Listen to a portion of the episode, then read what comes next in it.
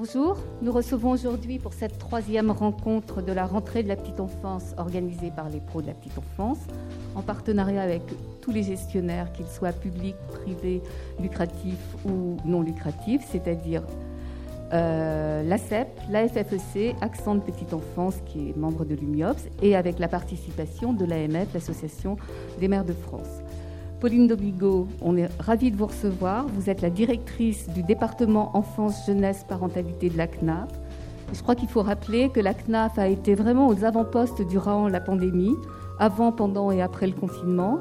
C'est son conseil d'administration qui, bien sûr, en accord avec ses autorités de tutelle, qui sont le ministère des Finances et celui des Solidarités et de la Santé, a voté les aides qui ont permis aux EAGE de survivre et de ne pas sombrer euh, complètement.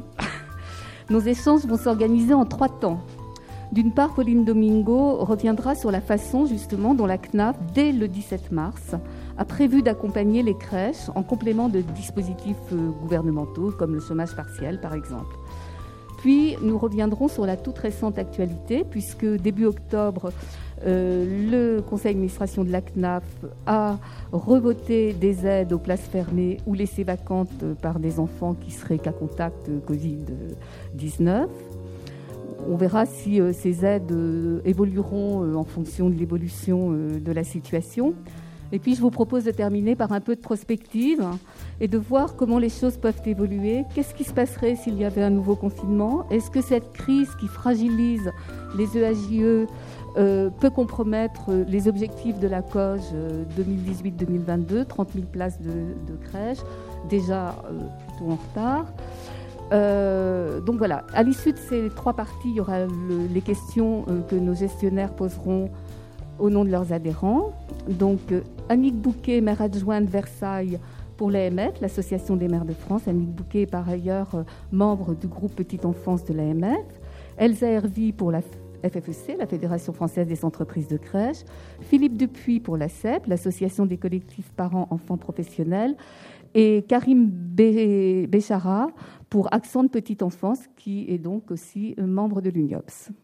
Alors, Pauline Domingo, quel bilan tirez-vous de votre action auprès des EAJE durant la première vague de la pandémie? Question large. Bien sûr. Alors bah, déjà, je vais commencer par vous remercier. Hein. Je suis assez honorée d'être invitée à ce cycle de conférences et bah, je salue vraiment l'initiative. Euh, c'est euh, l'initiative de regrouper, voilà, euh, de représenter toute l'hétérogénéité du secteur. Et ça a été aussi un challenge pendant la crise de s'adapter à cette hétérogénéité de, de statut et de financement, hein, comme, comme on va le voir dans le bilan. Alors, je ne vais pas m'aventurer dans un bilan parce que malheureusement, euh, on n'est pas encore à l'heure du bilan, c'est pas fini. Euh, et euh, donc, évidemment, on s'est tous prêtés au jeu du rétex petite enfance. Enfin, en tout cas, et donc moi, je vous propose plutôt des éléments de rétex et qu'on a fait collectivement avec les CAF notamment pour bah, tirer les enseignements et faire mieux dans la période à venir voilà, et pour préparer, pour préparer la suite. Alors moi, ce que j'ai envie de vous dire, c'est c'est déjà, euh, si on doit faire un rétex ou un bilan, c'est à l'aune de quels objectifs. Voilà, on s'était fixé euh, dès le début du mois de mars euh, deux objectifs. premier objectif, c'était évidemment, on a très vite senti qu'il allait falloir accompagner le secteur à traverser cette crise financièrement on a des financements de structures à l'activité et on a très vite compris que l'activité allait baisser et que ça allait pas euh, pouvoir tenir bien longtemps cette affaire. Donc premier objectif euh, qui, était dans le communiqué de presse hein, de notre présidente euh, du, conseil d'administration de la CNAF dès le communiqué de presse du 17 mars, de dire on va aider l'ensemble du secteur à traverser notamment financièrement cette crise.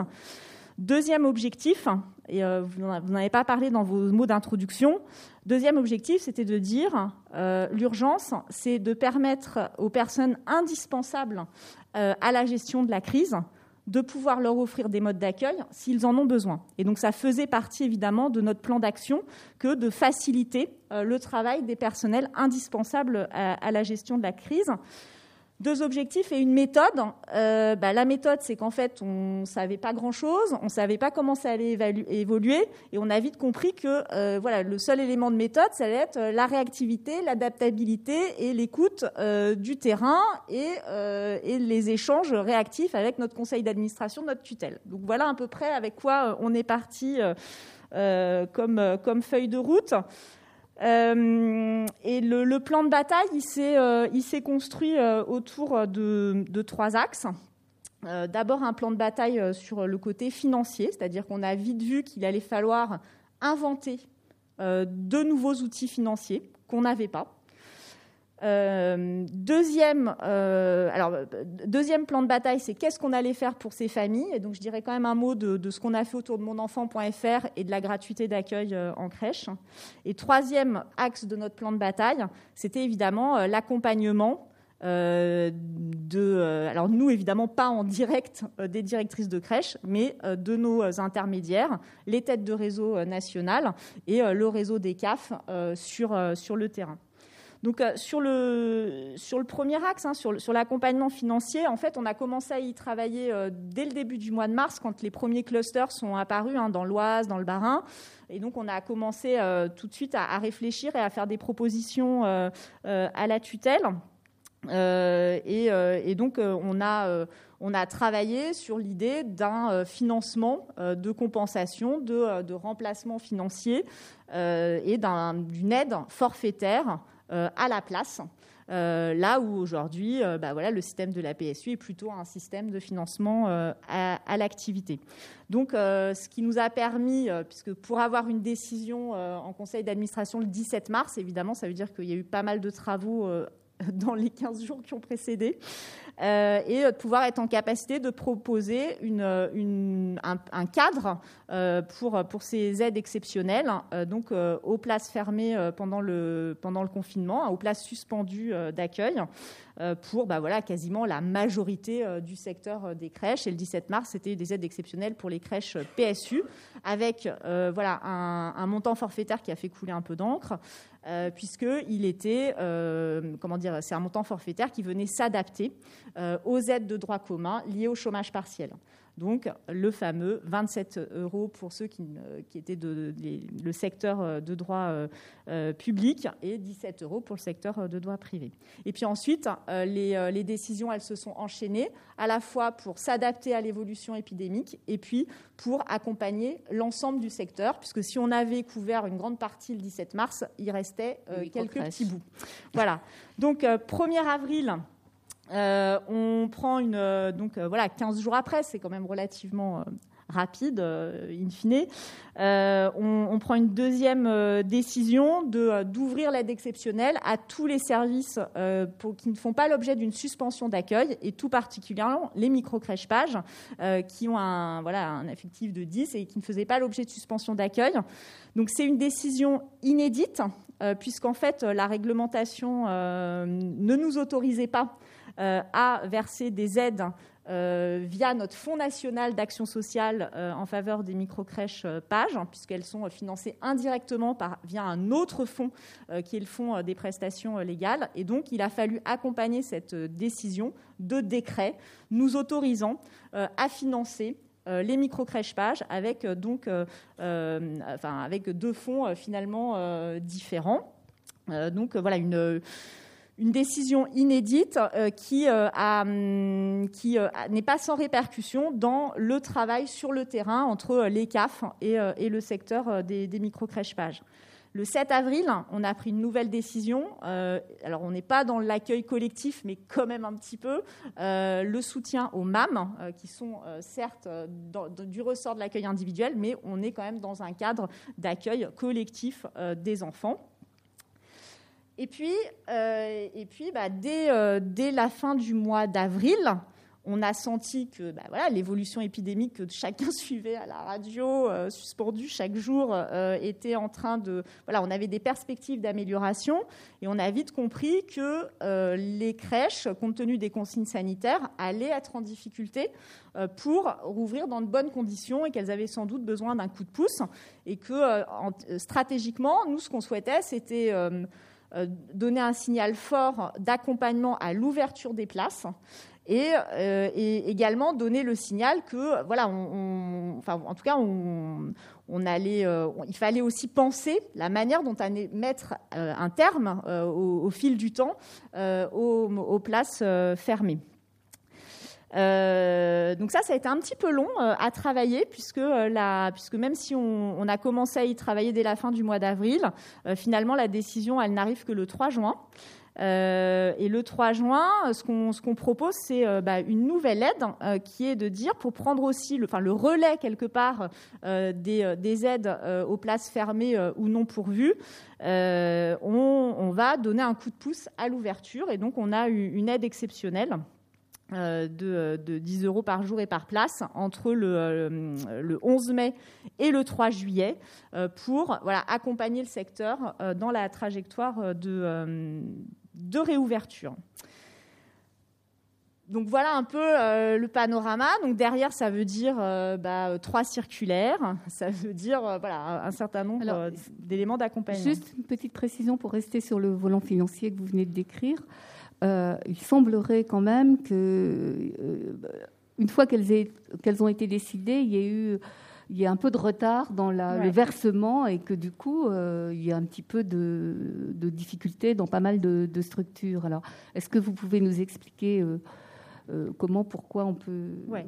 Voilà. Alors c'est, effectivement c'était le, troisième point de mon plan de bataille, mais je vais le, je vais, je vais le détailler euh, tout de suite, puis on reviendra sur le sujet de, de, de l'accueil des personnels indispensables. Ça me paraît justement indispensable dans le rétexte. Donc effectivement, euh, dans le plan de bataille, il y avait la question de comment on accompagnait le secteur, donc comment on accompagnait les CAF à être réactifs dans la réponse qu'elles apportaient euh, aux crèches, comment on accompagnait euh, bah, nos têtes de réseau. Donc, comme je le disais avant de commencer, hein, c'est 15 réunions du comité national partenarial petite enfance, voilà, entre le, mois de mars et aujourd'hui. Euh, euh, on, a, mis en place une sorte de blog ou de plateforme euh, pour notre réseau des CAF, dans lequel à peu près une communauté de 2500 collaborateurs du réseau voilà, ont suivi, ont permis de poser leurs questions, on a pu leur répondre. Et puis, dans l'accompagnement, il y a l'accompagnement à la production. Et donc, euh, donc ça, effectivement, peut-être on le, soupçonne euh, moins. Euh, donc ces nouvelles aides, donc effectivement, on a pris le risque de créer des nouvelles aides, voilà, dans un temps record. mais derrière, ça veut dire 20 000 nouvelles demandes à traiter en CAF, donc 20 000 dossiers de demande d'aide à traiter en CAF. Donc on a, euh, donc euh, on avait, euh, donc en termes de production, alors qu'est-ce qu'on s'est dit? Déjà, il faut que les, gestionnaires de crèches puissent demander l'aide. Donc on va peut-être pas faire des demandes par mail, par écrit, on va pas envoyer un questionnaire papier. Donc voilà, on a mis en place un questionnaire de demande d'aide dans lequel on a demandé assez peu de pièces justificatives, mais quand même un peu de complexité pour calculer. Hein, euh, je, pense qu'on ne va pas se le, euh, cacher. un peu de complexité, mais quand même plutôt, voilà, qui permettait de, vraiment prendre en compte la réalité de la baisse d'activité. Donc ça, c'est pour le volet demande. Une fois que les 20 000 demandes sont arrivées dans les bannettes des CAF, il faut les liquider. Donc là, on a aussi plusieurs euh, manières de faire. Parfois, d'ailleurs, quand on, a des aides sur des petits périmètres, on dit au CAF, bah, ça va être quelques demandes, vous allez les traiter en manuel. Là, 20 000 demandes. Euh, nous, on avait un réseau des CAF, euh, tout le monde à distance beaucoup de personnel malade parce que parce qu'on travaille beaucoup sur des plateformes en open space, etc. Donc une capacité de production réduite. Euh, donc, il n'était pas question de dire euh, au CAF qu'on allait traiter ça en manuel. Donc, euh, on a fabriqué des sortes de petits robots que nous, on appelle des assistants digitaux pour traiter automatiquement les demandes d'aide. Alors, on avait besoin de plusieurs robots et notamment, on avait besoin d'assistants digitaux spéciaux pour les crèches qu'on ne connaissait pas. Donc, les structures qu'on ne connaissait pas, donc notamment les MAM, et les micro-crèches pages, que les CAF n'avaient aucune donnée sur ces structures, quasiment aucune, et à commencer par leurs RIB. Euh, évidemment, les CAF ont les RIB de toutes les crèches qu'elles financent via la PSU, mais pas euh, les autres. Donc il a fallu construire euh, plusieurs outils, développer plusieurs outils informatiques pour traiter automatiquement les RIB et, les, liquidations. Euh, et puis, il y avait une exigence également dans la production. Le conseil d'administration a été euh, très euh, exigeant sur ce point. ok, on ne demandait pas de pièces justificatives, mais, mais, merci de faire un travail d'instruction des dossiers d'aussi grande qualité que ce que vous faites sur la PSU. Et donc, merci de mettre en place des, des plans de contrôle de cohérence, des plans de vérification pour vérifier la recevabilité euh, des demandes, euh, même si on demandait finalement assez peu de choses dans ces questionnaires. Donc, donc les CAF, elles ont mis en place donc, toutes les procédures de contrôle. Les, petits robots dont je parlais, les assistants digitaux, ils ont été livrés avec un peu de retard parce que fabriqués pendant l'été et donc livrés voilà, euh, mi-septembre, euh, début octobre. Et euh, aujourd'hui, les CAF sont vraiment en pleine montée en charge des paiements. je pense que par exemple les Hauts-de-Seine ont complètement payé les aides exceptionnelles. Voilà, donc plutôt on est en pleine phase de montée en charge. nous, on regarde. Enfin, moi, je, je, pourrais y voir clair fin octobre, quand on verra les balances comptables, on pourra voir combien a été payé. Mais moi, je voudrais dire deux choses euh, là-dessus. Euh, en fait, ce qu'on a, comme on savait qu'on allait avoir un peu de retard dans le paiement, parce que c'était difficile euh, de faire les questionnaires, de construire ces outils pour la liquidation automatique, la consigne qui a été donnée au CAF, c'est de mettre tous leurs efforts sur le versement de la prestation de service unique, à la fois pour verser les acomptes et pour verser le réel. Et les résultats ont été très bons, puisque à fin juillet, on avait un niveau de liquidation de la PSU qui était de meilleure qualité que l'année dernière à la même époque, à peu près de 6 points supérieurs. Donc ça, ça a été un point fort pour traverser la crise, c'est-à-dire qu'il n'y avait pas que les aides exceptionnelles, il y avait aussi le droit commun. Et donc, euh, faute de pouvoir traiter les aides exceptionnelles, on a demandé au CAF de mettre tout l'effort sur le traitement de la PSU, et ça a plutôt marché. Euh, et puis, par ailleurs, euh, on a toujours dit dès le départ que dans le cas de difficultés financières avérées, des difficultés de trésorerie avérées, il était toujours possible de contacter sa CAF et à la demande du gestionnaire, euh, voilà, euh, voir avec la CAF comment on pouvait anticiper euh, le paiement des aides. Il y a eu beaucoup de demandes Alors il y a eu 41 CAF qui, en tout cas nous, ce qui nous est remonté, 41 CAF ont versé des aides dans le cadre de ces demandes pour un montant d'à peu près 12 millions d'euros à fin septembre. Mais au total, euh, les aides dont je viens de vous parler, c'est 674 millions d'euros euh, pour l'ensemble du secteur, euh, dont 4 millions pour les MAM. Voilà, donc l'ensemble des aides exceptionnelles, que ce soit les aides aux places fermées, aux places non pourvues et, et, les aides à l'ouverture, au total, c'est 674 millions euh, qui sont donc en cours de paiement. Euh, voilà, là, je pense que d'ici euh, fin octobre, début novembre, voilà, on aura largement avancé dans le paiement des aides. Merci. Cinq minutes juste sur votre deuxième point, parce que sinon on va non, mais je, trouve qu'on l'oublie un petit peu, mais ça faisait vraiment partie de, nos objectifs euh, quand on s'est mobilisé au mois de mars et qu'on a commencé à y réfléchir. C'est-à-dire que le 17 mars, on fait voter euh, ces aides exceptionnelles, mais le 18 mars, euh, on met en place dans monenfant.fr un service pour recueillir les besoins des personnels prioritaires à la gestion de la crise. C'est un service qu'on a mis en place euh, au service des préfets. Donc les préfets euh, avaient la responsabilité euh, de mettre en place le service d'accueil d'urgence. Et donc on a fait cette offre de service de proposer un recueil des besoins des parents. Dans à peu près la moitié des départements, le préfet a délégué à la CAF la gestion de ces demandes. Donc, euh, recueil des demandes vers le 18 mars sur mon enfant. Et la semaine suivante, on a fait également le recueil des places disponibles.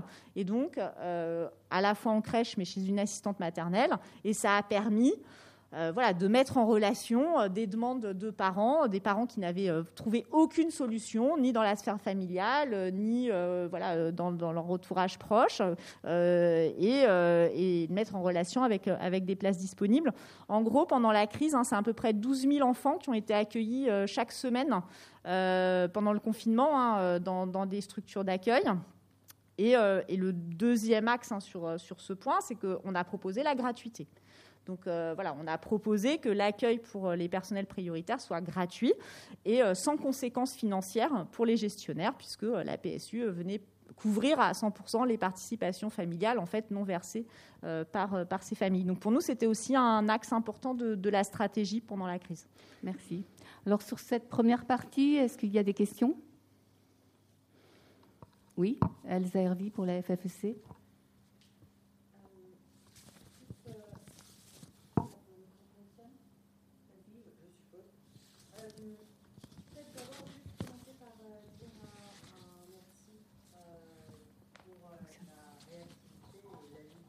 La CNAF et de ses services euh, que euh, aussi des, des, CAF. Euh, on n'oublie pas que derrière les décisions du conseil d'administration de la CNAF, il y a eu les FAQ, les modes d'emploi, les lettres circulaires, les, les, réponses aux mails, les 16 réunions du comité partenarial. Et on sait, et, en tout cas, je voulais prendre le temps de saluer la toute petite dizaine de personnes de ton équipe, même pas, si, on rajoute en plus les, gens des, autres euh, services euh, qui se sont euh, épuisés derrière leurs écrans et, leurs téléphones pour nous aider, et c'était précieux de vous avoir.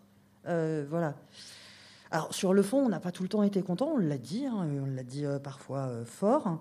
et, nous, le, bilan hein, qu'on tire, mais on l'a redit, et c'est une vérité, c'est que les 17 euros, ils ont été salutaires mais ils ne sont pas suffisants.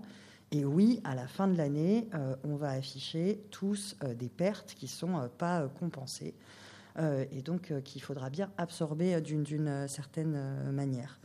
et je suppose qu'après, tu vas nous parler de la relance, enfin des, dernières récentes décisions. Il y a juste un point sur lequel, sur les personnels prioritaires, les entreprises de crèche, et je pense aucun des gestionnaires ici regrette de les avoir accueillis. Mais euh, c'est faux de dire qu'on euh, on les a accueillis et que la gratuité des familles était euh, compensée.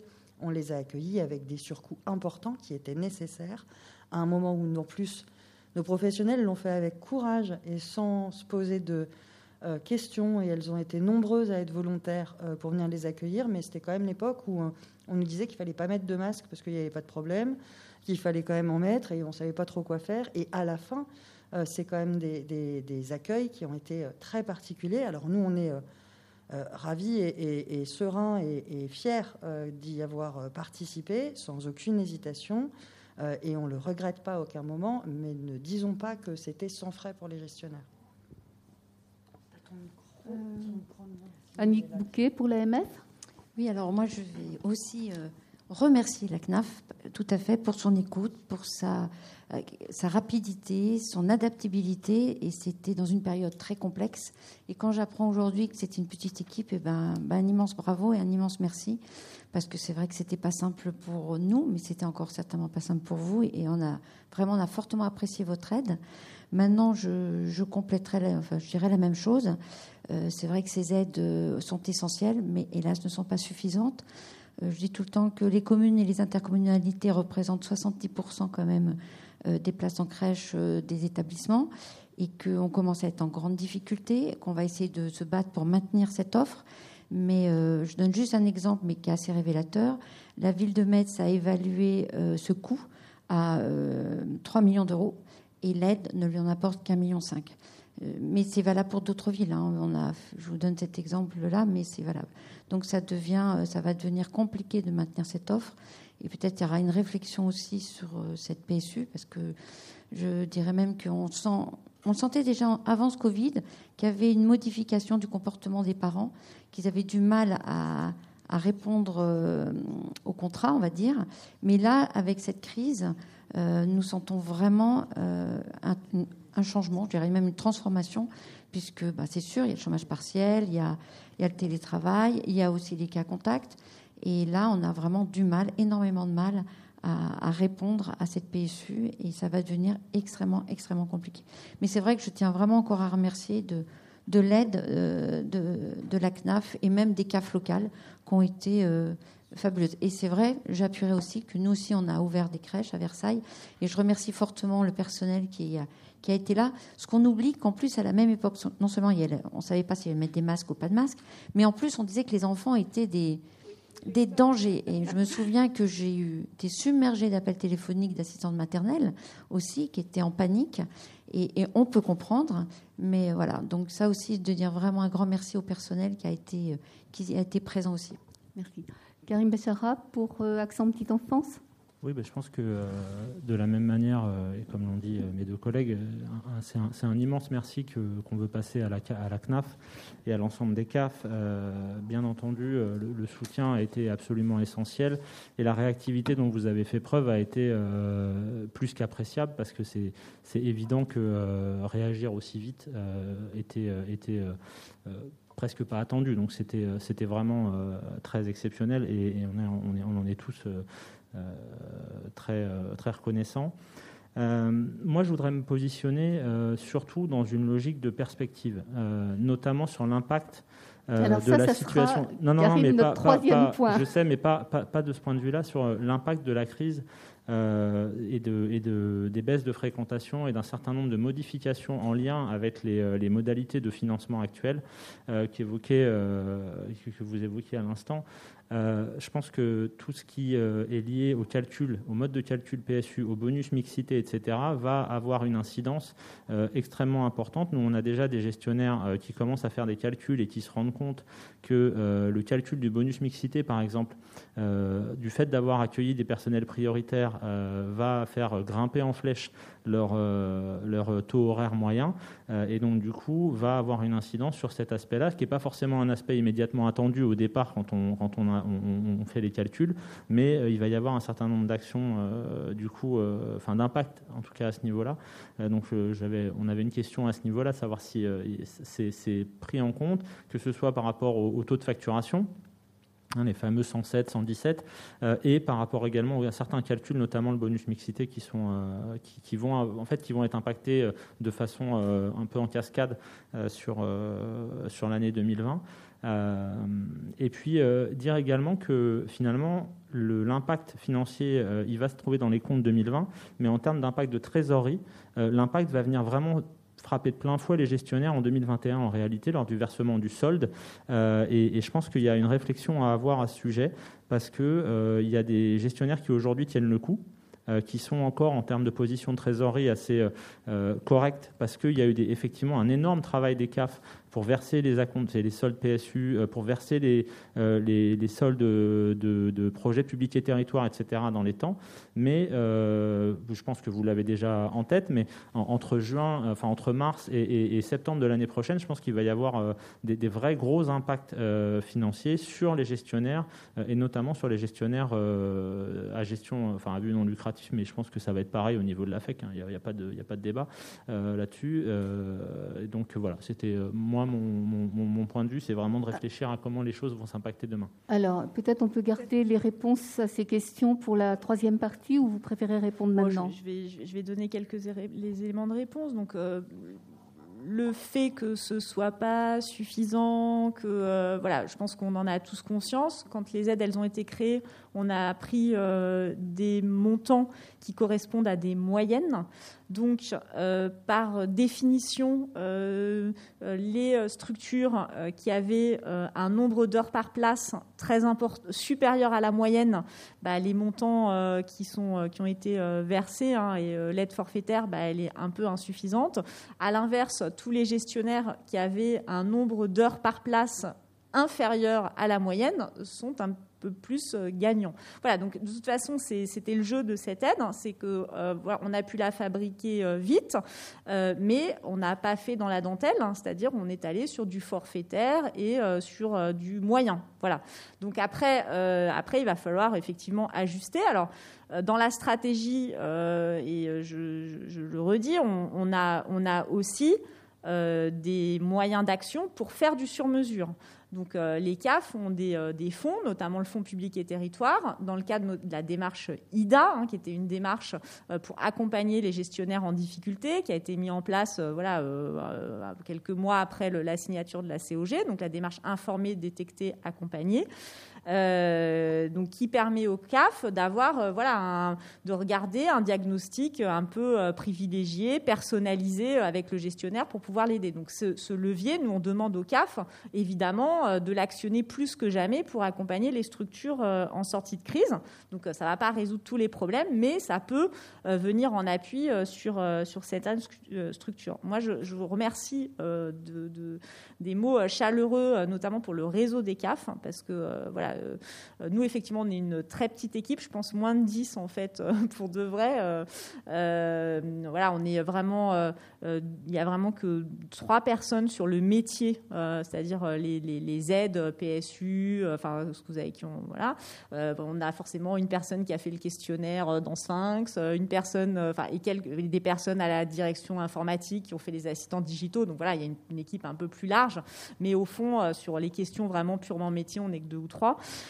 Euh, donc voilà, merci vraiment aussi pour, le retour des CAF. Et alors, nous, on a fait un rétexte avec les CAF et nous, on a été euh, agréablement surpris de voir à quel point les CAF avaient modifié leur modalité de contact avec euh, le, les gestionnaires. Alors, c'est sans doute pas vrai dans tout le réseau, mais beaucoup ont mis en place des lignes téléphoniques dédiées, ont fait des appels sortants systématiques, ont mis en place des lettres partenaires, des boucles WhatsApp. Enfin, j'ai vu un trésor de créativité pour maintenir le lien, être réactif. Et voilà, donc je, suis contente que vous ayez le même retour que nous, ce qu'on a pu voir euh, dans le, dans rétexte avec euh, le réseau des CAF. Euh, donc sur les questions de trésorerie, donc c'est un petit point technique, je veux bien le prendre maintenant. Donc oui, on voit hein, les, ces problèmes se profiler. donc on, les regarde à tête froide, chacun. sur le sujet de, des problèmes de trésorerie, voilà, ce que vous indiquez, c'est le risque d'avoir finalement des indus au moment du réel 2021. Donc alors. On n'a pas encore pris de décision, mais on, y réfléchit. Le, sujet, il est sur la table chez nous. Mais je vais quand même vous donner un petit un petit élément pour réfléchir. Euh, nous, des indus, euh, avec nos allocataires, on en fait euh, souvent. parce que des fois les allocataires ils se trompent. Donc on a l'habitude de gérer des indus et ce qu'on fait avec les allocataires en général c'est qu'on échelonne les, les, remboursements et donc on travaille sur ce type de piste. Voilà, je ne peux pas en dire plus mais voilà, ça peut être des échelonnements euh, relativement longs. Euh. voilà, mais en tout cas, euh, je crois que, enfin, ce dont il faut avoir confiance, c'est qu'effectivement, on n'est pas toujours d'accord, mais on a un intérêt commun à maintenir une offre d'accueil. Enfin, voilà, et donc on est plutôt là dans la, voilà, dans le cadre de notre capacité financière et des outils qu'on a, plutôt pour vous aider et trouver des solutions à pérenniser le secteur. Enfin, je veux dire, je peux pas dire autre chose que ça et puis on reviendra sur la dernière sur les euh, questions de, bonus, etc. Peut-être on peut y revenir euh, dans la dernière partie. Mais on va peut-être passer à la deuxième rapidement sur euh, ce qui a été décidé au début octobre par le conseil d'administration de, de, la CNAF. Donc, poursuite des aides aux places fermées, heureusement, il y en a de moins en moins. Enfin, il y en avait de moins en moins, puisque quand même les consignes sanitaires ont, été assouplies, et notamment la définition des cas contacts est quand même plus précise et permet d'éviter des fermetures mais il y a quand même des places effectivement non pourvues quand des enfants sont considérés comme cas contact. Vous pouvez nous en dire plus et surtout nous dire que depuis le 13 octobre, il y a l'état d'urgence sanitaire. Est-ce que ça va changer quelque chose? Est-ce que vous avez prévu euh, d'autres dispositifs complémentaires euh, pour accompagner euh, ce nouvel état d'urgence?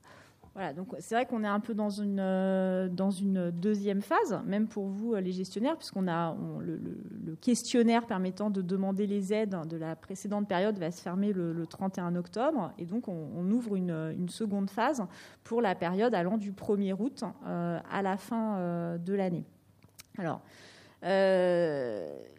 donc, qu'est-ce qui se passe en ce moment? On a, enfin, comment dire, notre analyse, c'est de dire qu'on a des on a des places euh, non pourvues ou euh, fermées parce que les gestionnaires doivent contribuer à rompre les chaînes de contamination. Euh, donc, quand vous avez un enfant qui a contact, vous pouvez, même s'il est asymptomatique, vous ne pouvez pas vous permettre de l'accueillir dans votre crèche. Vous devez ne pas l'accueillir. C'est une obligation puisque ça fait partie du protocole pour rompre les chaînes de contamination.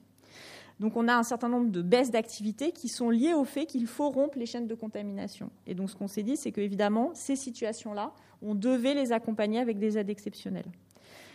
Maintenant, alors on a c'est pas complètement documenté, mais moi je remercie euh, énormément les, partenaires qui sont là et, le comité partenarial euh, national petite enfance qui euh, nous fait des remontées régulières du réseau, de leur réseau, pour voilà documenter la baisse du nombre d'inscrits, la baisse de fréquentation, et donc on commence à avoir des chiffres, et puis on va nous construire des chiffres nationaux parce qu'on va, euh, on a des questionnaires nationaux qui nous permettent effectivement de documenter euh, euh, précisément les choses, mais effectivement on observe des baisses de comportement des parents, baisse de l'amplitude de fréquentation des structures, baisse du nombre d'inscrits.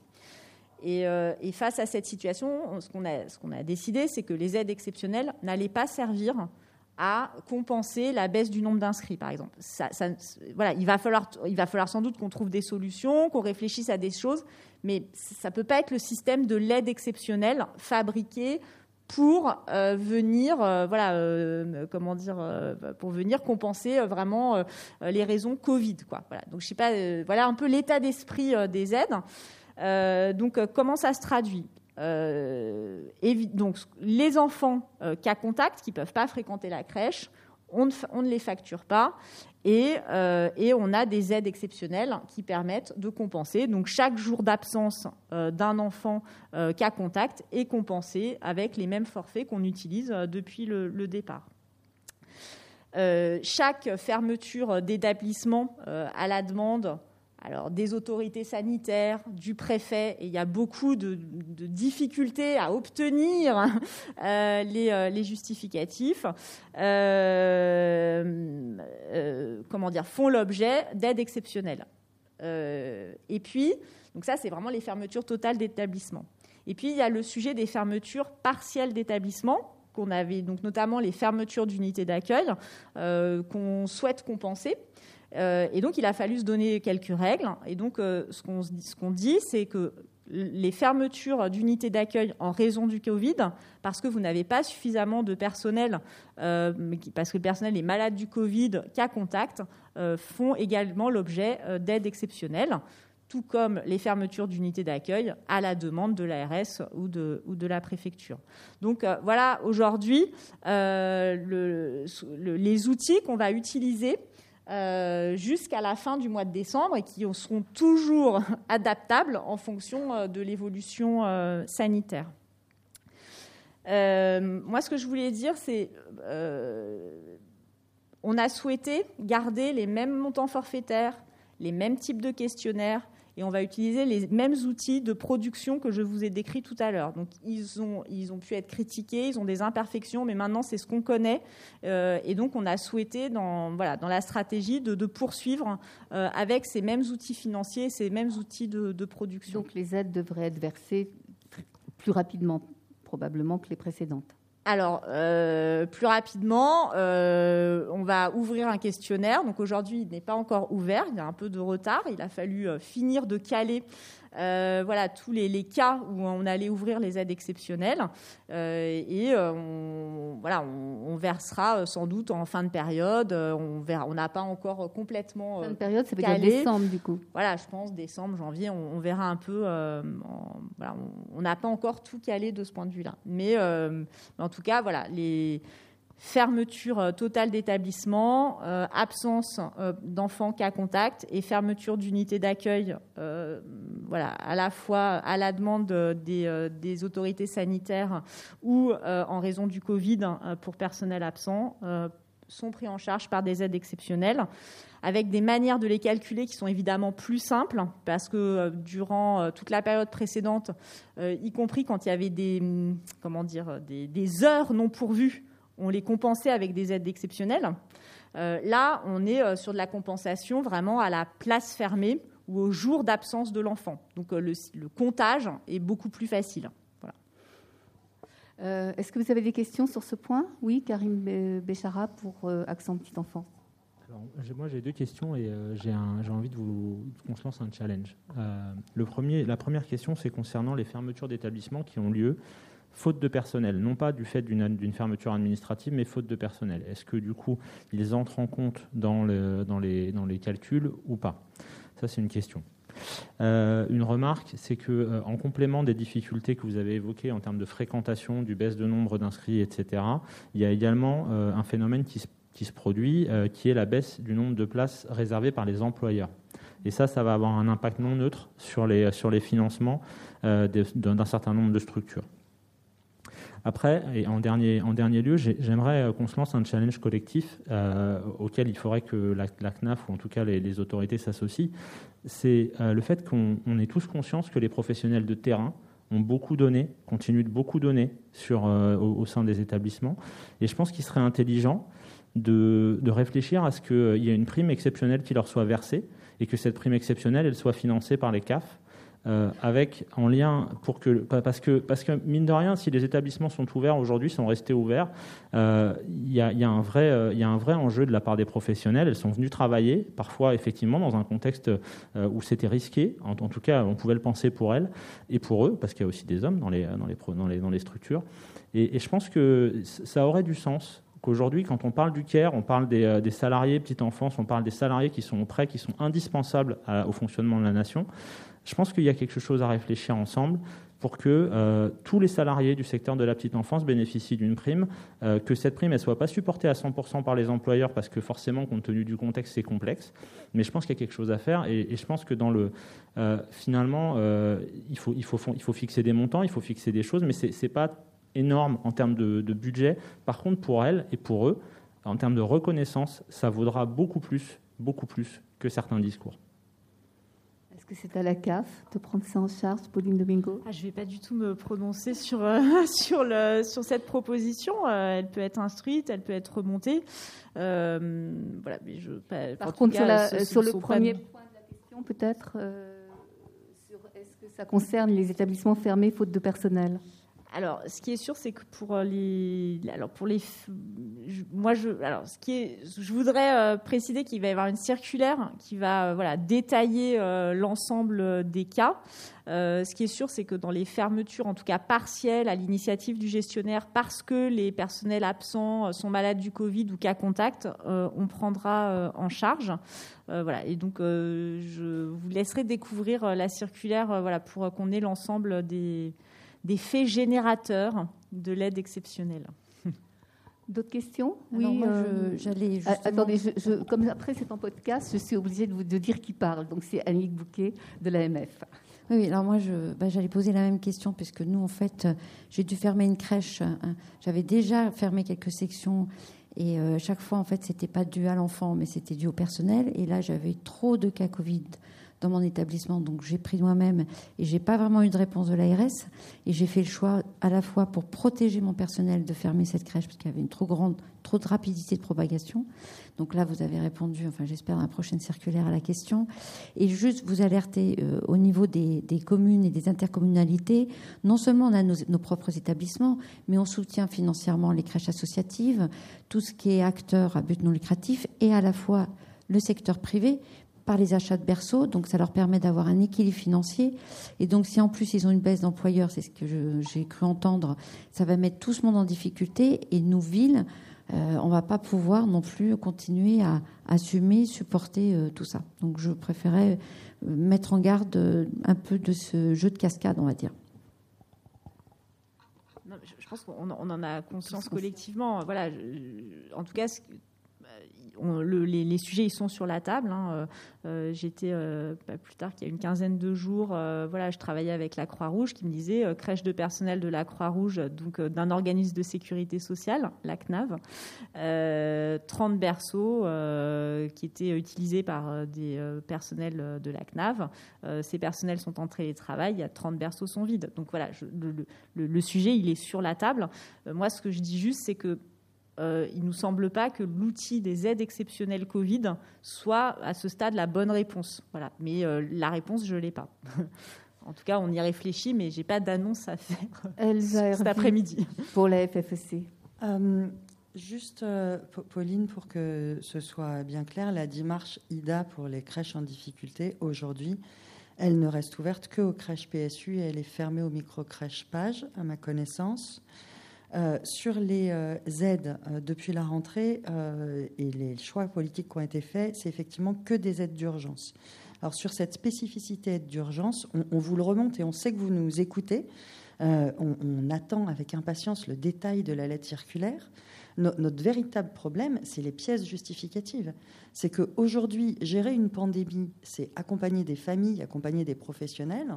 Mais quand on se demande, quand on se retrouve à demander à nos directrices et nos directeurs de crèche d'aller courir derrière le, service de la préfecture ou de l'ARS pour avoir un pauvre mail et ne pas savoir si ce sera la pièce justificative suffisante, quand on nous demande de demander aux parents des papiers disant que leur enfant est bien qu'à contact et qu'on ne sait même pas trop à quoi ça ressemble et que le papier, il n'existait même pas au mois de septembre, euh, on, a toutes ces difficultés. En fait, on se retrouve sur un problème bêtement de papier, mais nos équipes, elles sont en train de s'épuiser là-dessus parce que nos équipes, elles savent que euh, de ces papiers-là euh, dépend d'une certaine manière la survie de leur emploi et de l'entreprise sur, sur du, long terme. Et en matière de survie, parce que on le sait tous, euh, ceux, qui sont euh, du privé, quand euh, ce qui tue une entreprise, associative ou, marchande, hein, c'est l'absence de trésorerie.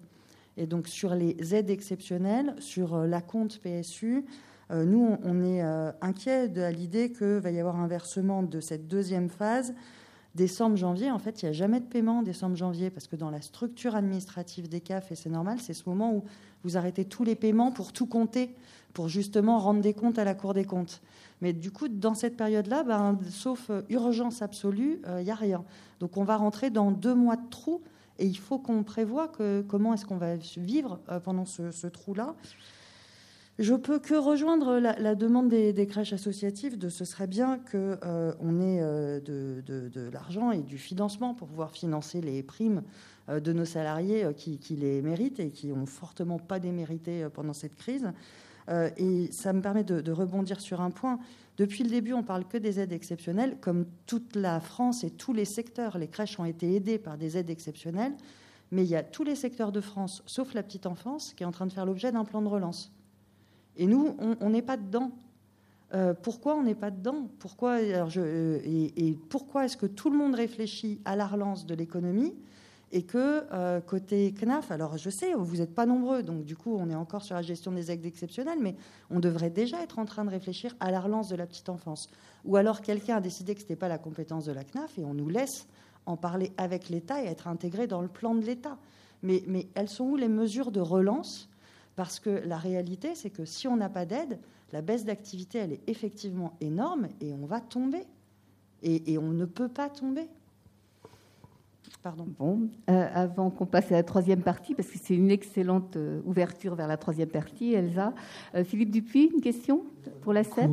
Du coup, ça, ça va couper là. Donc non, c'était juste pour signifier que d'abord, il y a des, enfin, c'est toujours un peu la difficulté, hein, c'est que derrière, il y a des fois des pas des, des, des associations qui ont des services administratifs qui sont importants et tout. Donc globalement, quand la CNAF essaye de garder la même logique, pour nous, c'est très très important. C'est des choses qui sont à, garder et à, conserver dans l'avenir. Donc ça, c'est pour nous c'est très très important. Et puis après, euh, à certains moments aussi. Euh, mais là, euh, c'est cette capacité. Alors là, c'est vrai que c'est la CNAF qui est en face de nous. Cette capacité, puisqu'on a la particularité d'être en cofinancement hein, et de mettre autour de la table tous les cofinanceurs. Et nous, on a plus, euh, enfin là, euh, à l'heure actuelle, des retours aussi qui sont des les partenaires, hein, parce qu'a priori, euh, du côté CNAF, du côté CAF, les financements sont assez assurés. Enfin, en tous les cas, on ne peut pas dire le contraire. par contre, c'est les cofinanceurs qui sont à côté et qui sont notre fameux tiers financeur dans, notre modèle économique, quel que soit le gestionnaire. Et là, on a plus à l'heure actuelle du fait des, communes, enfin en tous les cas moi pour un réseau qui est très attaché aux communes, hein, beaucoup plus qu'aux entreprises.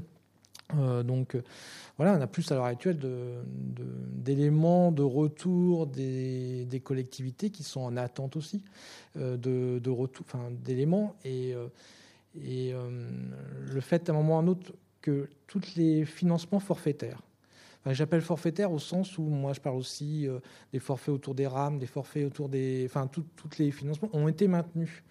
et le contrat enfance notamment, hein, et que on a du mal à voir en quoi, à certains moments, les, partenaires, en tous les cas, euh, cofinanceurs, euh, sont assez frileux à certains moments pour nous renvoyer des messages.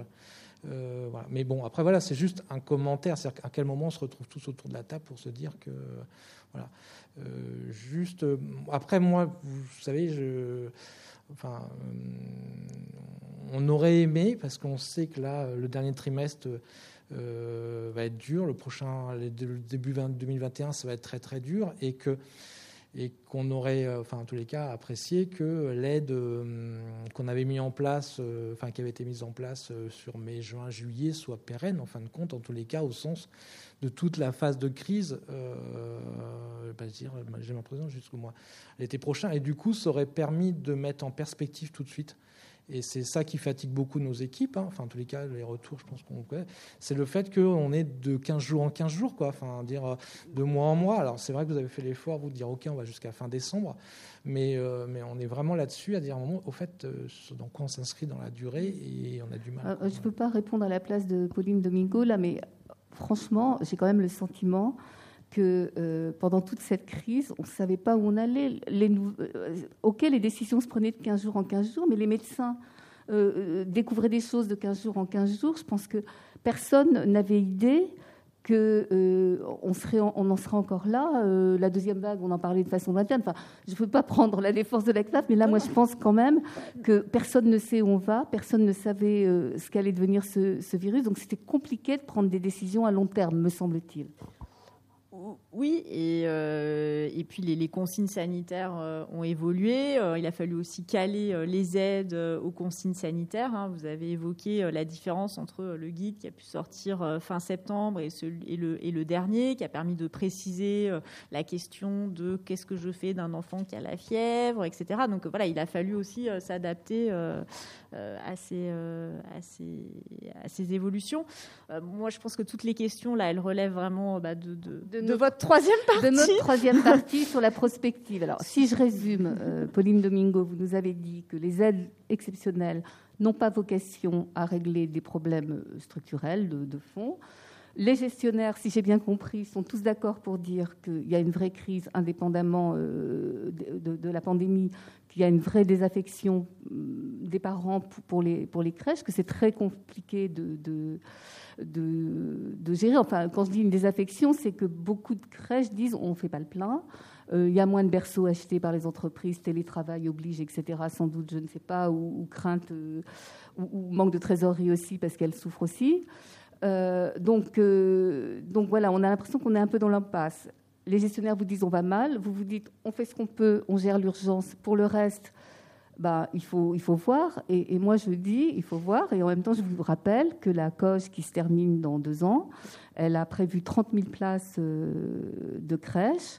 On en est loin déjà on, a déjà. on est déjà très en retard. Je crois qu'on est à moins de 10% de l'objectif, autant que je me souvienne. Et, avec la pandémie, ça ne va pas aider. Alors, vous vous dites, euh, vous, vous, répondez quoi?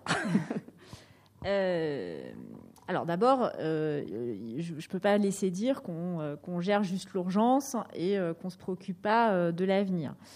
Aujourd'hui, on a aussi besoin d'y voir clair sur nos marges financières. C'est-à-dire qu'aujourd'hui, on estime à peu près, hein, d'après les dernières prévisions, qu'on sera à moins 26 de, de, dépenses sur la prestation de services uniques.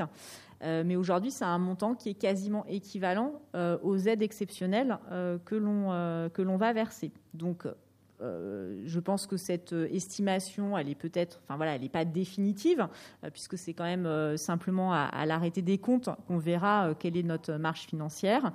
voilà, donc on est dans une phase où on documente et qu'on objective les difficultés du terrain et on, donc, on, travaille avec le comité partenarial, on travaille avec nos propres services statistiques pour voilà, objectiver la situation, la baisse des inscrits, les baisses d'heures facturées, les baisses de fréquentation, et, de l'autre côté, quelle est la marge financière qu'on a. Donc ça, c'est, je veux dire, on est en plein dedans et on, a un plan de travail sur ce point. Euh, et on a un plan de travail aussi pour faire des propositions, puisque, euh, voilà, comme je vous l'ai dit, début mars, on commence à mettre sur la table des propositions. On est bien dans l'élaboration aujourd'hui euh, de propositions pour l'avenir. Alors, ce qu'on met sur la table, c'est crainte du collectif. Hein, des parents qui vont peut-être préférer se retourner vers des plus petits collectifs d'accueil. Euh, télétravail hein, qui euh, réduit euh, les, amplitudes, demandes d'accueil. chômage partiel, chômage tout court, qui voilà, fait également des, diminutions d'inscrits. Donc c'est tout le modèle économique de la, de, des structures qui est, qui est interrogé. Euh, donc, euh, donc oui, il faut se poser la question euh, du, du, modèle économique. donc on, sait qu'il y a des propositions sur la table, hein, et, donc j'anticipe peut-être les questions, mais ah, et si on refaisait 5 forfaits de PSU comme dans le 75 Bon, why not? Nous, on ne veut pas rentrer par outil financier.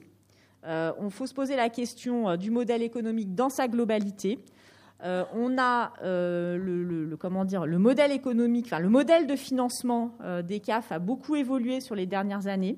La part du forfaitaire dans le financement de la CAF a largement augmenté.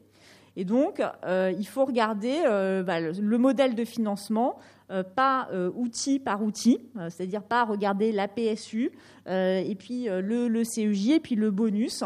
Non, enfin, je, voilà, notre stratégie, c'est plutôt de regarder la, performance du modèle de financement, tout outil confondu.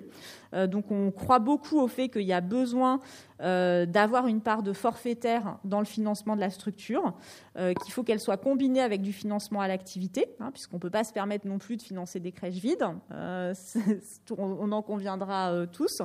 Euh, voilà, mais le tout est de trouver euh, le, bon, équilibre. Donc oui, les travaux sur le modèle financier au regard des, peut-être du nouveau comportement des parents qui va s'inscrire dans la durée est, est interrogé. Vous avez beaucoup parlé du, du cofinancement. Donc oui, on est, toujours qu'un partenaire financier. globalement, dans certaines situations, on peut aller jusqu'à un financement à hauteur de 90% en comptant les participations familiales, mais on a toujours besoin d'un tiers financier. Alors, euh, évidemment, c'est les situations où on est à 90% euh, sont quand même euh, relativement rares, mais il en existe. on a des territoires, et notamment dans le secteur associatif, où on est à des très hauts niveaux de financement de ce type. Euh, donc, euh, donc effectivement, euh, aujourd'hui, on a aussi des, des, financements qui nous sont donnés par la Convention d'objectifs et de gestion, qu'on a négociés, mais on a des, des, financements qu'on n'arrive pas à dépenser.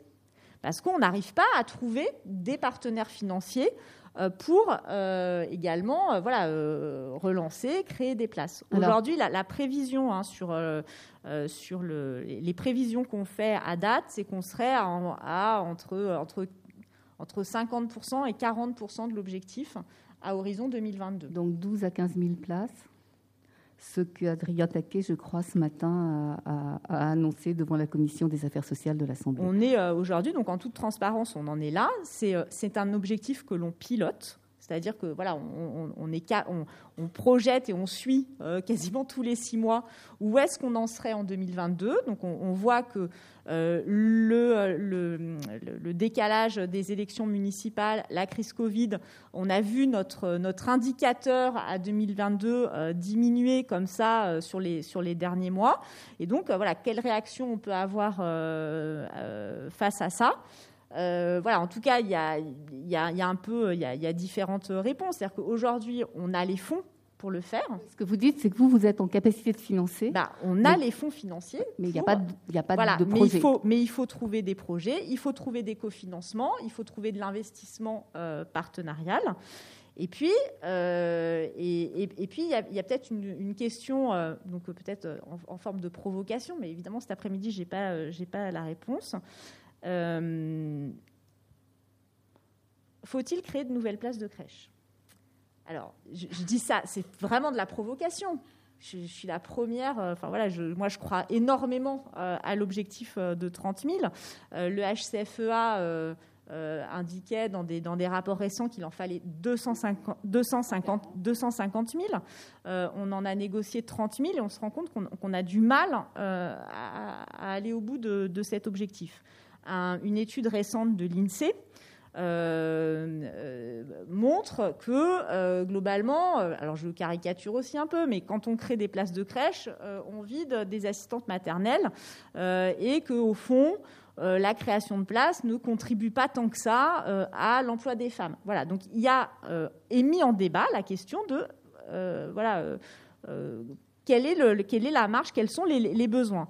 Donc moi, il y a un peu pour nous euh, deux hypothèses euh, à travailler hein, si on veut faire de la prospective. Euh, nous, on pense qu'il y a des vraies zones de tension, c'est-à-dire qu'il y a besoin de rééquilibrage territorial. Il y il y a des endroits en France où les bassins d'emploi sont dynamiques et il manque foncièrement de place. Donc voilà, ça c'est un, comment dire un, premier point et qu'aujourd'hui euh, euh, nos, indicateurs de priorisation peuvent être interrogés hein, de, ce point de vue-là. Euh, et puis, et puis, si on poursuit voilà, l'objectif de la stratégie pauvreté, qui est vraiment de, de travailler la réduction des inégalités dès le plus jeune âge, eh bien là, on a sans doute un champ Euh, d'investigation et un levier de création de places euh, très important. Mais voilà, c'est vraiment nos débats euh, du moment pour aussi calibrer nos aides. Alors, juste avant de passer aux, questions, est-ce que c'est le moment de répondre à la question de Karim Béchara sur est-ce qu'au moment, est-ce que vous allez tenir compte euh, pour, pour les, déterminer les bonus mixité euh, de la situation euh, exceptionnelle qu'il y a eu quand il y a eu l'accueil notamment d'enfants de, de, personnel? Oui, oui. Oui, en fait, en fait on, effectivement, c'est un, un, effet qu'on n'avait pas anticipé, qui nous est remonté hein, par le comité partenarial Petite Enfance. Donc, en fait, c'est un peu technique hein, comme affaire, mais effectivement, pendant la période de confinement, des crèches ont accueilli gratuitement, on va dire, euh, des CSP+, euh, et que, donc, euh, gratuitement, donc à ce moment-là, ça a plutôt eu l'effet de d'augmenter le niveau du bonus mixité, puisque du coup, c'était des familles qui avaient zéro de participation familiale. Donc, pendant toute la période de confinement, ça a plutôt eu un effet à la hausse sur le bonus mixité. Mais sauf que euh, quand, à la fin du confinement, ces familles qui avaient été accueillies gratuitement pendant la période de confinement ont souvent, sont souvent restées et ont continué à fréquenter la crèche au-delà. Et, à partir du 11 mai, ces familles ont payé. Et donc, comme elles avaient des taux de elles avaient des, niveaux de participation familiale élevés, là, ça a eu l'effet contraire. Ça a eu plutôt un effet à la baisse sur le bonus mixité. Donc, on voit bien que les mécanismes, ils sont, euh, ils sont compliqués. Hein. Un coup, euh, ça a plutôt euh, boosté le bonus euh, mixité, un coup, ça l'a plutôt diminué, et, quand même sur des, situations bien spécifiques. voilà, donc c'est des choses qu'il faut regarder. On, va les regarder précisément, mais je, je veux dire, faut pas faire une généralité. Il y a beaucoup de structures qui vont à l'inverse, plutôt voir leur bonus mixité euh, augmenter, euh, voilà, du, fait hein, de, la période de confinement. Donc euh, voilà, il faudra regarder au cas par cas. Et je pense que les CAF, voilà, on, pourra avoir l'intelligence de, regarder voilà, les, les, cas vraiment très atypiques, parce qu'il y en aura, hein, comme je le dis, bah, la moyenne fait qu'on on passe à côté de situations atypiques, mais je pense qu'on a la capacité à les regarder plus finement dans un dialogue euh, voilà, intelligent avec, euh, avec la CAF. Euh, Annick Bouquet de l'AMF Oui, alors je suis, je suis d'accord avec vous que les besoins ne sont pas les mêmes en fonction des territoires. Moi, je sais qu'à Versailles, j'ai une liste d'attente conséquente. Par contre, je vais vous faire une petite proposition. J'ai eu des établissements qui ont été ouverts pendant le Covid, ma plus grande crèche et ma crèche familiale. Et la crèche familiale a fonctionné superbement et elle continue à fonctionner superbement. Je n'ai aucun souci sur ma crèche familiale. Mais comme toute ville, nous diminuons notre crèche familiale parce que ben, c'est là on est le moins aidé euh, financièrement et c'est un coût euh, élevé.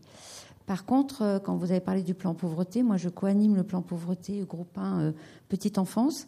Et d'ailleurs, j'ai lancé l'idée, je pense que vous avez vu d'avoir des échos sur cette crèche familiale de, à VIP euh, adaptée. Mais je pense qu'il y a un vrai travail à faire sur ce sujet parce que je pense que, comme vous dites, il y a peut-être des parents qui vont, suite à, cette crise sanitaire, vont peut-être avoir moins envie de mettre leur enfant dans le collectif, vont avoir. C'est pour ça qu'il faut, faut avoir une véritable réflexion parce que on a senti déjà auparavant euh, que la demande des parents commençait un peu à être différente. cette crise sanitaire a accentué, euh, on a vu que leur demande n'était plus vraiment la même. Il y a peut-être une véritable réflexion et ne pas mettre de côté cette histoire de peut-être de crèche familiale, comme vous le savez, qui est en forte diminution parce que pour les villes c'est un coût élevé. Est-ce qu'il n'y a pas un autre moyen pour, euh, pour les maintenir, voire les augmenter?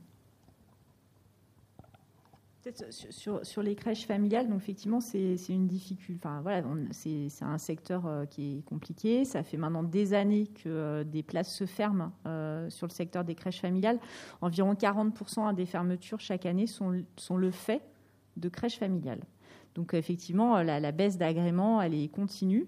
donc c'est des structures. Alors c'est sans doute, euh, il faut regarder le, coût, euh, mais il y a aussi une question d'attractivité. C'est-à-dire qu'on a aussi euh, pas mal de structures. Hein. nous, le bilan qu'on en fait, c'est que les, assistantes maternelles voilà, se tournent vers d'autres formes d'exercice de, la profession.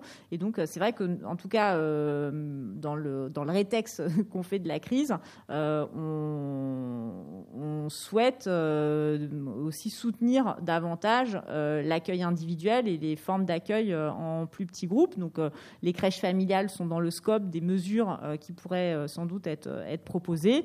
de même que bah, le soutien à des formes d'exercice en MAM, par exemple. On a aidé les MAM pendant la crise et donc il, peut, il pourrait y avoir des perspectives pour soutenir également ce secteur mais entendu sur, sur les crèches familiales. Oui. J'ajouterais que les crèches familiales, beaucoup d'experts petite enfance, psychologues considèrent que c'est un mode d'accueil très équilibré et, à, encourager, notamment euh, la première année.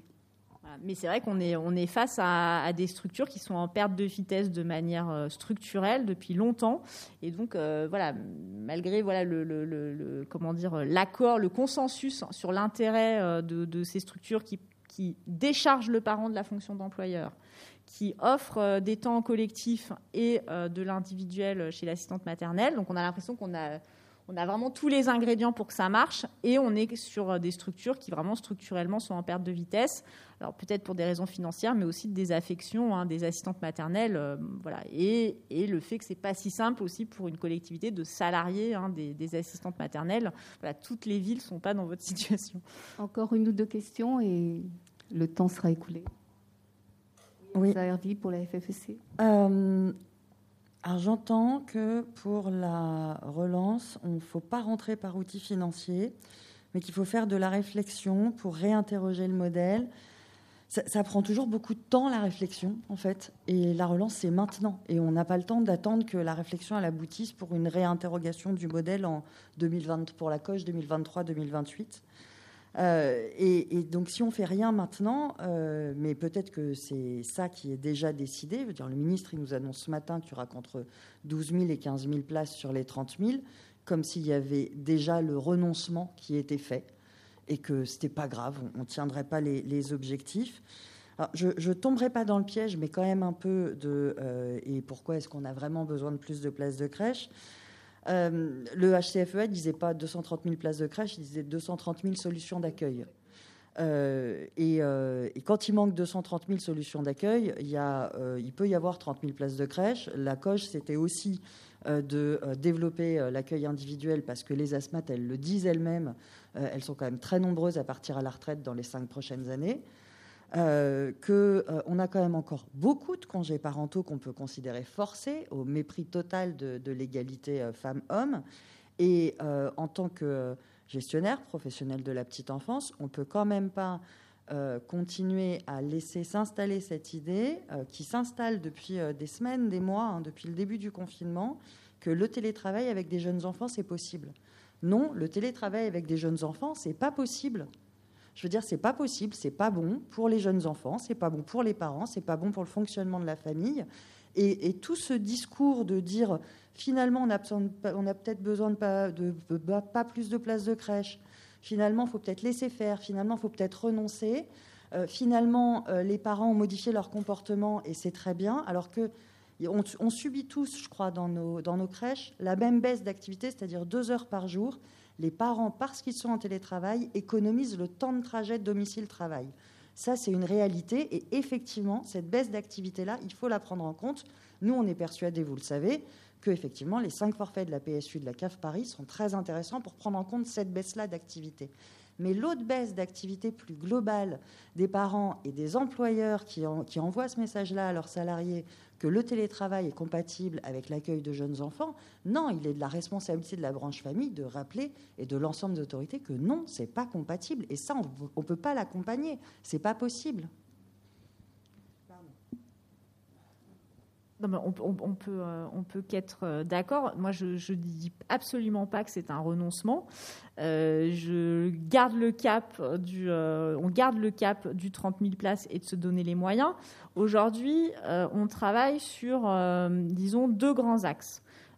On, on, croit encore que les incitations financières peuvent débloquer des situations.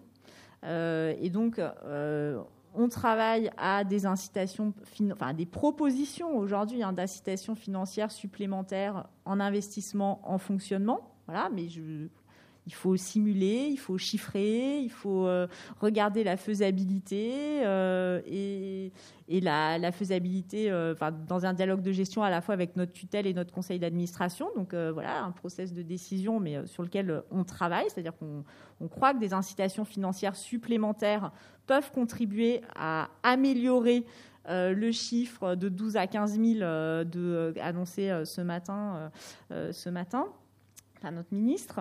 et puis, on croit aussi beaucoup au fait qu'il y a besoin de davantage d'accompagnement, d'ingénierie pour accélérer la création de places, pour accompagner les porteurs de projets.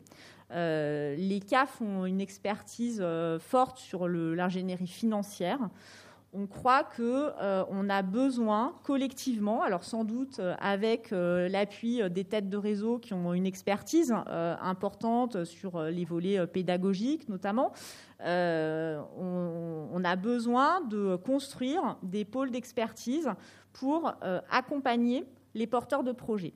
Donc, un peu dans, le plan d'action euh, qu'on est en train de, travailler, euh, mais euh, voilà, rien, d'arbitré, on va dire, à ce stade, c'est de, continuer à mixer des incitations financières supplémentaires, si on le peut dans le cadre de notre enveloppe budgétaire, et euh, peut-être mettre davantage de force sur euh, l'accompagnement en ingénierie, en méthodologie, euh, sur l'accompagnement sur l'expertise juridique, sur l'expertise bâtimentaire, sur l'expertise financière, bien entendu, mais également l'expertise pédagogique. Et peut-être cinquième chantier d'expertise, l'expertise de, euh, comment dire, de connaissances territoriales. C'est-à-dire qu'on pense que les CAF euh, sont assis sur une mine d'informations et on pourrait davantage s'en servir pour mieux cibler, prioriser et travailler euh, avec les porteurs de projets euh, bah, la, nécessité euh, d'implanter des nouveaux projets ici ou là sur le territoire. Donc voilà un peu comment on, travaille à ce plan de relance. Mais on a besoin effectivement à la fois de porteurs de projets et de cofinancement. Et donc voilà, ça reste un challenge. On s'arrête là. Moi qui ai une dernière, une dernière question, parce que là on déborde. Allez-y, euh, Karim Bechara. Non, mais pour réagir du coup à ce que, à ce que vous dites, euh, pour réagir aussi à, votre provocation, je pense qu'elle est intéressante, votre provocation, parce que la question, elle se pose dans certains, dans certains quartiers, dans certaines villes, euh, et donc elle, elle, a le mérite d'être posée, elle est intéressante. Après, moi, je, moi, je suis convaincu, et, et, on est tous convaincus euh, au sein d'Accent et de Petite Enfance, que euh, la, problématique, elle est davantage une question de territorialité, d'implantation territoriale et de réflexion territoriale. C'est-à-dire qu'on ne peut pas avoir des plans quinquennaux qui soient inamovibles avec notamment une logique de, de bonification, du, de, de, notamment à l'investissement, hein, des places qui ne bougent pas pendant cette période, parce que du coup, en fait, il se passe des choses pendant cette période-là, et, on le voit euh, dans certains arrondissements de Paris, on le voit, mais ailleurs également. Il y a une surdensité de crèches dans certains, dans certains quartiers, euh, notamment aussi du fait euh, de l'implantation des micro-crèches qui sont implantées parfois dans certains quartiers de manière un peu anarchique, parce que c'était pas piloté, c'était pas structuré, et du coup, elles se retrouvent aujourd'hui dans une situation où finalement elles sont en concurrence les unes avec les autres, ce qui est complètement aberrant. Quoi. Donc il y, y, a un vrai sujet par rapport à ça, et ça là-dessus, effectivement, les CAF locales euh, ont une visibilité des zones d'implantation et donc sont davantage en capacité euh, de, piloter euh, cette, cette notion-là.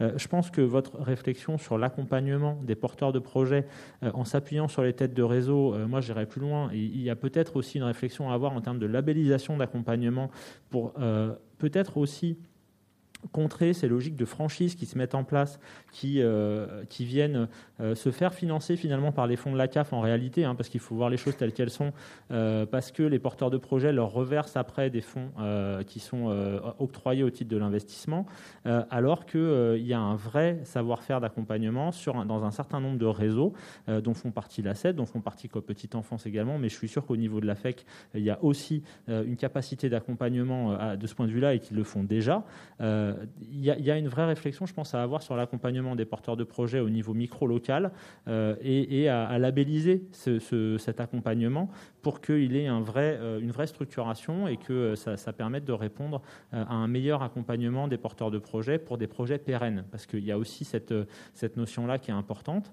et puis, j'ajouterais juste dans l'expertise, les champs d'expertise que vous avez mentionnés, l'expertise aussi ressources humaines, ce qui me permet de faire le lien avec la problématique euh, qui, par contre, là, pour le coup, est un vrai sujet de préoccupation pour tous les gestionnaires, euh, privés ou publics ou associatifs euh, et, autres, qui est le sujet de la formation des agents de petite enfance, parce que on, parle, on, parle de créer des places, mais on n'a toujours pas résolu le problème de comment on va faire pour avoir des professionnels de petite enfance. je sais que tout est dans tout, mais là, on, déborde trop, là, et on s'arrête. Merci. Mais c'était à chaque finalement, lors de chaque session, la question du personnel, de la formation, du manque de personnel arrive en, fin de. C'est le signe qu'il faut s'arrêter, je crois. en tout cas, merci beaucoup pour la richesse des échanges, des idées, des propositions. Merci Pauline Domingo d'avoir accepté de répondre à notre invitation. Et à quand le plan de relance?